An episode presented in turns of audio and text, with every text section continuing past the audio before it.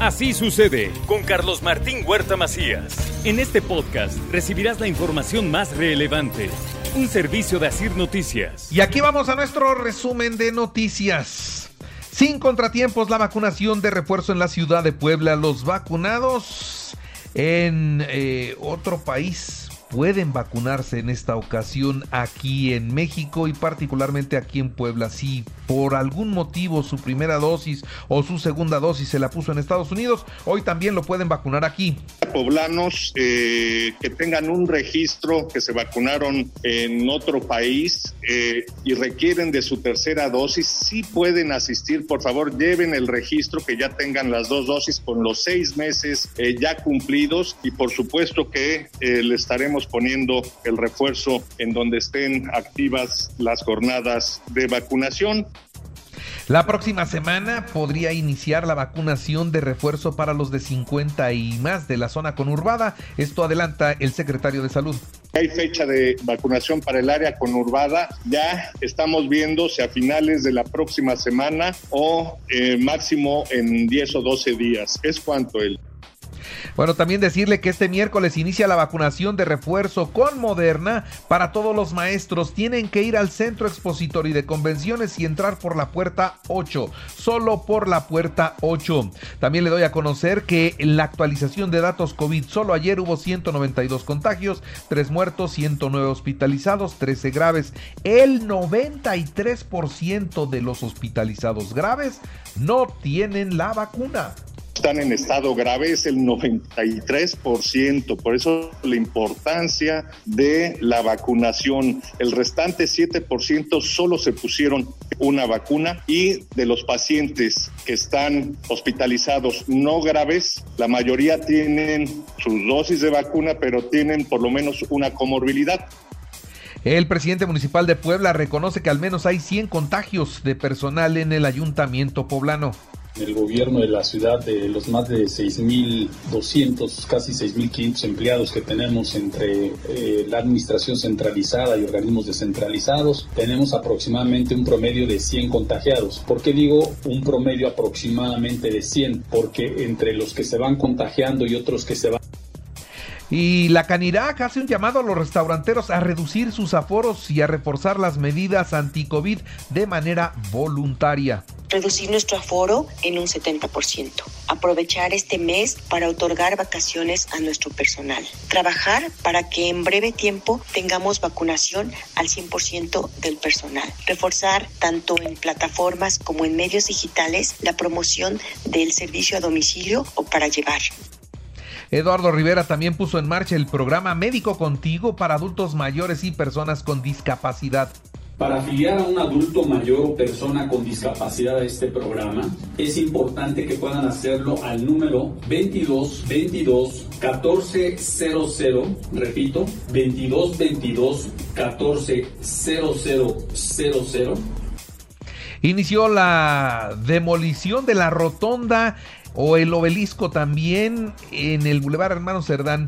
Es una rotonda y un obelisco, es un monumento a, al estorbo verdaderamente. Bueno, pues ya lo están quitando, qué buena noticia. Y las unidades de servicio privado están obligadas a tener medidas de seguridad. Se trabaja en la regulación del transporte, pero los particulares tienen que ofrecer seguridad, esto dice el gobernador. El recorrido tiene que tener todo ese control, sí, claro, sí. Lo que pasa es que viven en la desregulación total. Nosotros vamos a meternos a la regulación de todas esas actividades. No, no, no, yo no, yo no, no me interesa quedar bien con nadie de ellos. Ellos ofrecen un servicio a la gente. Y el servicio tiene que tener todas las condiciones de seguridad, y el presidente del Consejo Coordinador Empresarial le responde al gobernador Barbosa, no es obligación de los empresarios dar esta seguridad que tampoco es nuestra obligación es conseguir inversión para Puebla, lo estamos haciendo apoyando al gobierno, y convenciendo a los empresarios que, que, estamos aquí, los empresarios también para apoyarlos, a los que quieren venir de fuera. Y bueno, yo creo que nuestra obligación es seguir como empresarios, seguir eh, abriendo empresas, seguir dándole trabajo a la gente, pagando sueldos justos, pagando nuestros impuestos como nos corresponde Los mandos de seguridad carecían de pruebas de control de confianza, esto es lo que dice el presidente municipal y responsabiliza a la administración anterior de todo lo que pudo haber sucedido.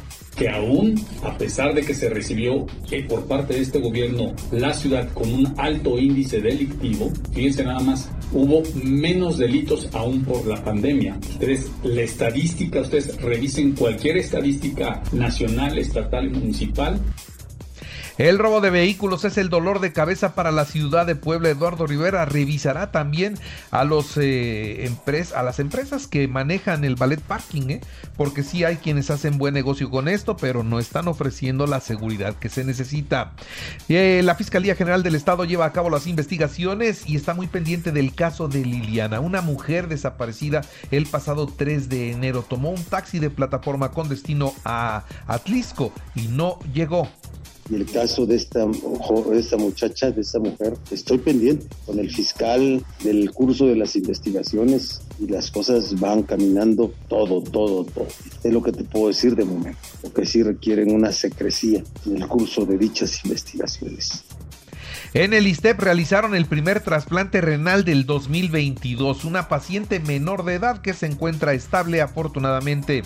Urge una consulta indígena para abatir el rezago de los estudiantes y personas con discapacidad. Esto es lo que dice Shell Ariana Hernández. Es una consulta que va a validar la calidad educativa para personas indígenas y personas con discapacidad. Es un proyecto que se tiene que tratar eh, en el siguiente periodo legislativo, empezar el procedimiento para eh, ver la logística y cómo podemos llegar a todas las comunidades de manera efectiva, que nos arrojen una, propuestas nuevas en temas educativos para las comunidades Ahora el Partido Verde está listo para las próximas elecciones extraordinarias y analiza ir en alianza con Morena y el Partido del Trabajo. Esto es lo que dice Jaime Natale. Me parece que tenemos con qué competir, tenemos perfiles eh, ganadores, tanto hombres como mujeres, como Miahuatlán, que nos toca eh, género mujer, y también decirlo que estamos en pláticas, no cerramos la posibilidad a una posible candidatura común, no una coalición como tal, pero sí una candidatura común, que de darse sería con el Partido de Morena y con el Partido del Trabajo.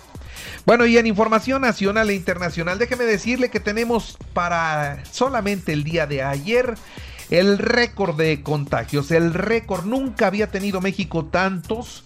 Hablamos de 30.671 nuevos contagios, es el nuevo récord de la pandemia.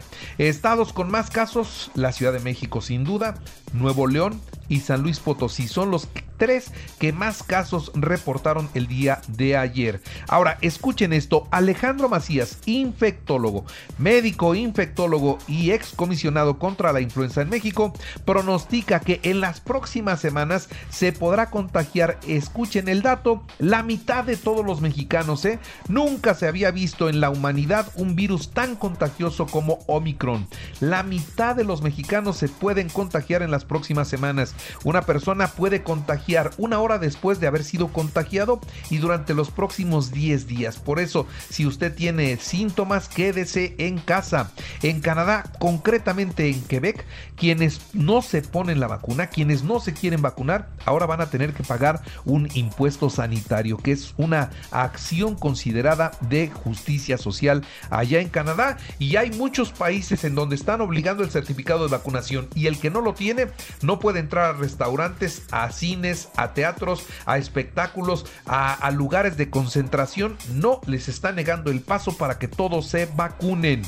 En otras noticias, y esto es una bomba financiera, City puso a la venta Banamex. En una sorprendente maniobra financiera, se vende Banamex y se va con todas sus afores, casa de bolsa, acervo cultural, sucursales, cajeros, tarjetas y cartera de créditos en México.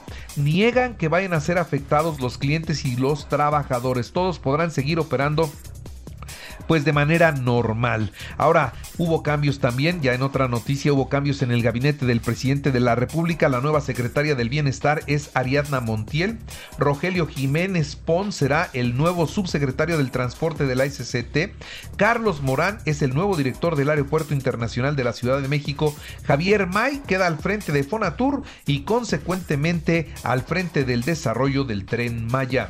Y durante un nuevo evento en la Ibero, un evento en la Ibero, En México, el presidente de la Corte, Arturo Saldívar, fue interrumpido por la familia política del fiscal general de la República, Alejandro Hertz Manero, a quien acusan de manipular la justicia y encarcelar a Laura Morán una mujer de 94 años de edad, a quien acusan de homicidio, de haber matado a su marido cuando este hombre, víctima en este escenario, estaba bajo la custodia y bajo los, las atenciones médicas de doctores del fiscal. El fiscal lo tenía. Al fiscal, tres meses después de tenerlo, se le murió con médicos de la Universidad de las Américas de México.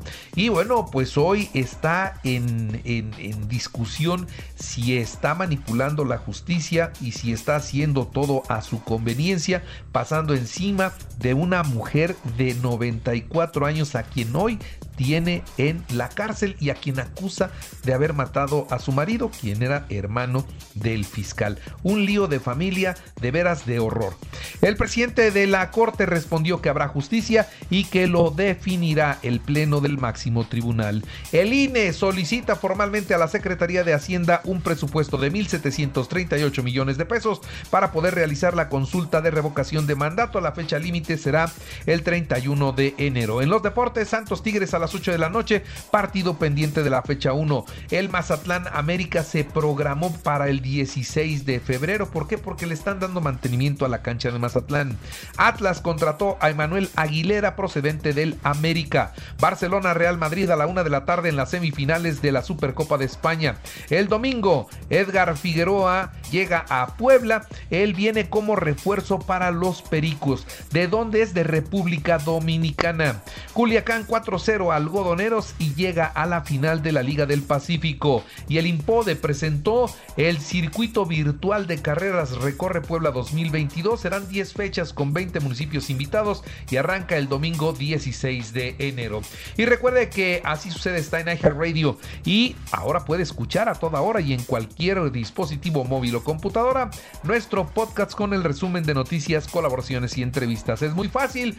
Entre a la aplicación de Radio, seleccione el apartado de podcast, elige noticias y ahí encontrarás la portada de Así sucede. Así sucede con Carlos Martín Huerta Macías. La información más relevante ahora en podcast. Sigue disfrutando de iHeartRadio.